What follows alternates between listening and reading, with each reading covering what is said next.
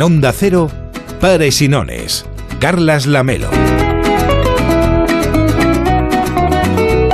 Pues a partir de la vuelta de las vacaciones, cada uno cuando vaya regresando a su rutina, a su vida normal, pues les vamos a proponer que se planteen cosas que hacer mejor en su vida. A cambiar, no es que queramos darles deberes, sé que bastante complicado es todo, sino más bien mostrarles un poquito de optimismo, porque así vamos a pensar que, bueno, quizá este año 2021-22 va a ser un poquito mejor. Por eso hemos invitado a Cristina Soria. Hola Cristina, ¿cómo estás? Buenas noches. Hola, buenas noches, ¿qué tal? Tienes infinidad de libros, desde Saca lo mejor de ti, que es el último, pero otros el Renuévate, Adiós Tristeza, eh, no son dietas, son solo hábitos, pero hoy nos queríamos eh, fijar en un libro que hace un tiempo que sacaste, se llama Sí, tú puedes, y que lo que trata es de decir, bueno, plantearnos esto como un reto, ¿no? Como un juego, porque quizá es un poco más fácil de sobrellevar si uno se lo plantea casi como un videojuego de la vida, lo de intentar que, bueno, nuestro día a día sea un poquito mejor, un poquito más optimista, un poquito de acuerdo con lo que en realidad queremos. Hombre, lo fundamental es creer que podemos tener un día mejor, un mes mejor, un año mejor. Eh, si nuestro cerebro no se para a pensar un segundo que es posible conseguir esa mejoría, pues vamos a estar siempre catastrofistas, que nos dan muchas razones ¿eh? para estarlo, no digo que no. Pero luego al final siempre podemos encontrar esa, ese halo de luz, ¿no? Y, y decir, bueno, yo a pasar de tener estas circunstancias, de vivir con esta situación, eh, qué me quiero proponer o qué quiero conseguir o vivir con ilusión, porque es que si no vivimos con ilusión, al final eh, no se consigue nada en esta vida. Lo que pasa es que es verdad que eso de hacerse planes y, buenos pronósticos, propósitos, lo que mm. genera es adrenalina, que de alguna manera el cerebro se puede convertir casi en adicto en esa situación y vamos ¿no? posponiendo, procrastinando estas cosas que queremos hacer y al final entramos en un bucle que a ver si podemos romper de cara a este 2021-22. Lo importante no es solamente hacerse una lista de cosas que queremos hacer diferentes, mm. sino cumplirlas, que yo creo que ahí está la dificultad, ¿no? Y muchas veces nos proponemos cosas que no podemos alcanzar. Un ejemplo claro es, si yo te digo, cómete un elefante, tú me vas a decir, ¿cómo que me como un elefante un bocado? Imposible.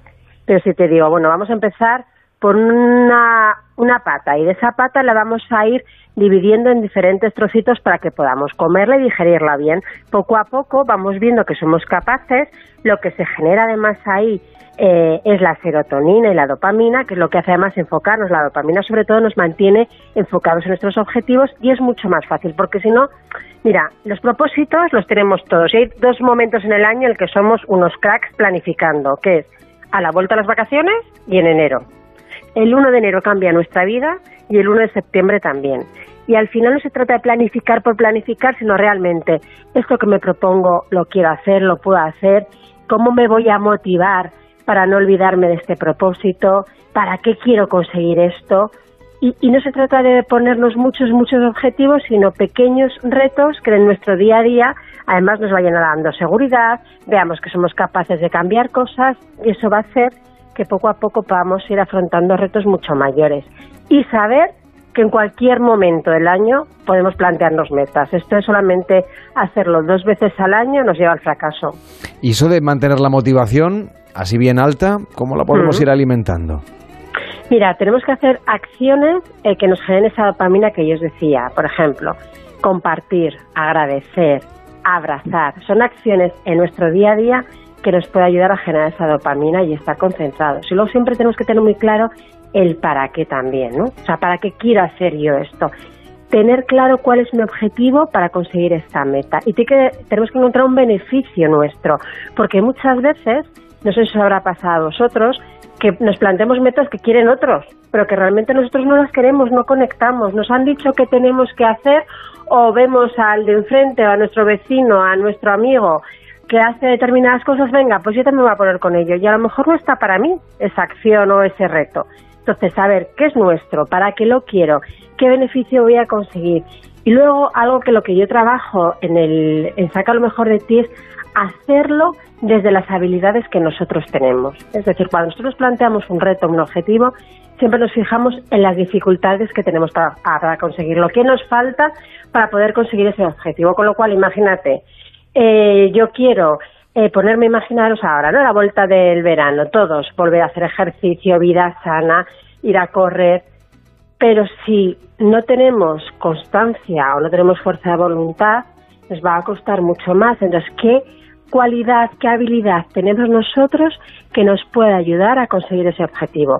Si ya partimos de base, de serie, de algo que nosotros tenemos, nos va a resultar mucho más fácil. Yo sé que hay mucha gente que también lo que quiere es cambiar un poco su manera de ser y de sentir ciertas cosas o de enfrentarse a los miedos, a las cosas del día a día. Por ejemplo, dedicas un, capítulo de uno de los libros a la timidez o a la negatividad, a la apatía.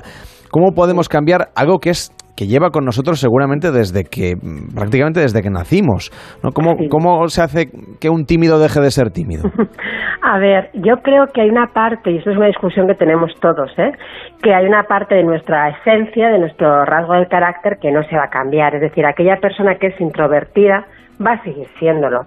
Aquella persona que es emocional lo va a seguir siendo. El que es optimista, el que es extrovertido, el que es negativo, posiblemente en su esencia esté esto y va a seguir presente. Lo que tenemos que hacer, hacer es también intentar trabajar sobre este, este elemento que tenemos. Es decir, si yo soy tímido, primero es aceptar que yo soy tímida y que no voy a ser nunca el alma de una fiesta.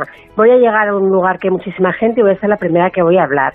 En una reunión me va a costar levantar la mano o hacer una presentación. Primero es aceptar lo que esa es nuestra esencia, pero luego siempre pequeños trucos o diferentes formas de trabajar esa timidez de tal forma que aunque yo sea tímida, eso no suponga un gran obstáculo a la hora de hacer una presentación, por ejemplo, en la oficina entonces tengo que aprender a hablar en público, ganar seguridad, ensayar a lo mejor más que mi compañero que lo hace con una facilidad tremenda, pequeños trucos que vayan de alguna forma eh, tapando disimulando esa timidez, pero el ser tímido no es, una, no es un rasgo negativo ni es malo, cada uno tenemos nuestra forma de ser y hay que pulir algunas cositas. El que es emocional, imagínate, ¿no? Pues eres emocional, es bueno, es malo, depende, porque si la emoción me lleva y no me permite pensar antes de actuar, pues puede ser un problema. Pues bueno, yo soy emocional, lo acepto, pero voy a adquirir habilidades para ser capaz de decir, venga, voy a parar un poco y voy a pensar antes de actuar. Y me va a costar mucho más que aquel que es muy analítico, pero puedo ir perfilando, modificando, puliendo algunas cositas. ¿Y cómo aprendemos a aceptarnos, por ejemplo? Que es, más, o menos lo que nos estabas diciendo, ¿no? Que primero tenemos que hacernos un análisis de conciencia y mm. reconocer cómo somos para sentirnos cómodos y para tratar de potenciar aquello que tenemos más bueno y, y pulir aquellas cositas que son mejorables.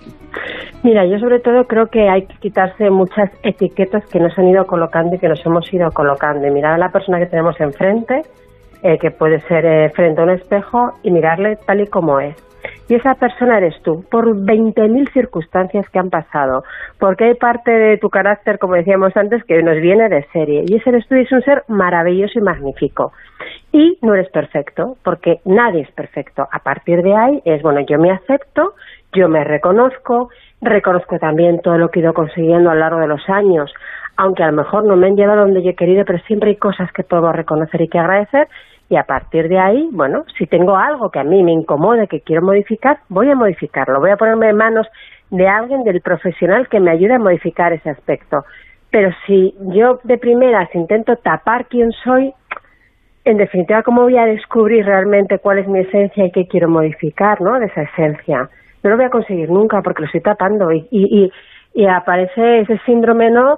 Que es, bueno, yo ah, me hago pasar por quien sea, el síndrome del impostor, con tal de que a mí no me no, no reconozca quién realmente soy. Y todos tenemos cosas bonitas y buenas dentro de nosotros.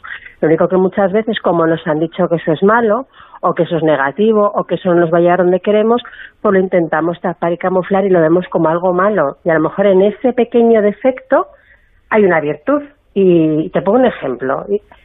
A mí de pequeña yo me pasaba las horas año tras año el pasillo porque hablaba mucho en clase Entonces me decían, es que es muy habladora, mi madre pone en la casa como un bombo con las tutorías, es que es una niña que sí, que es muy rica todo lo que tú quieras, pero habla muchísimo. Y para mí hablar era algo negativo, porque me están castigando por hablar. Y la verdad es que incordiaba bastante, pero era parte de mi personalidad. Bueno, pues si yo hubiese pensado que el hablar, que el exponer, que el exponer mis pensamientos, que el ser dinámico en clase o en un grupo de trabajo era negativo, lo hubiese estado tapando toda mi vida y nunca hubiese llegado a donde he llegado. Eso que en un principio me costó disgustos, sobre todo a mis padres y a mí, porque me pasaba las horas al pasillo, ha sido un elemento que aprendiéndolo a gestionar me ha dado buenos éxitos y resultados a lo largo de mi vida profesional. Fíjate, te acabas dedicando justamente a eso, a hablar, Fíjate. a lo que los profes te decían que no hicieras. Pues si le llego a hacer caso, estoy calladita en una oficina de 8 a 3 metida. Cristina Soria, autora de varios libros sobre autoayuda y uno de ellos este es Tú si puedes y otros que tienes más recientes y que hemos querido comentar también hoy en el programa como Saca lo mejor de ti. Que vaya bien y hasta la próxima, que cumplamos todos alguno de esos bueno, deseos o de, de esos algunos, mm, en fin, propósitos que tenemos todos para esta nueva temporada. Por eso queríamos cerrar el programa hablando contigo. Que vaya bien, buenas noches. Muchas gracias, igualmente, chao.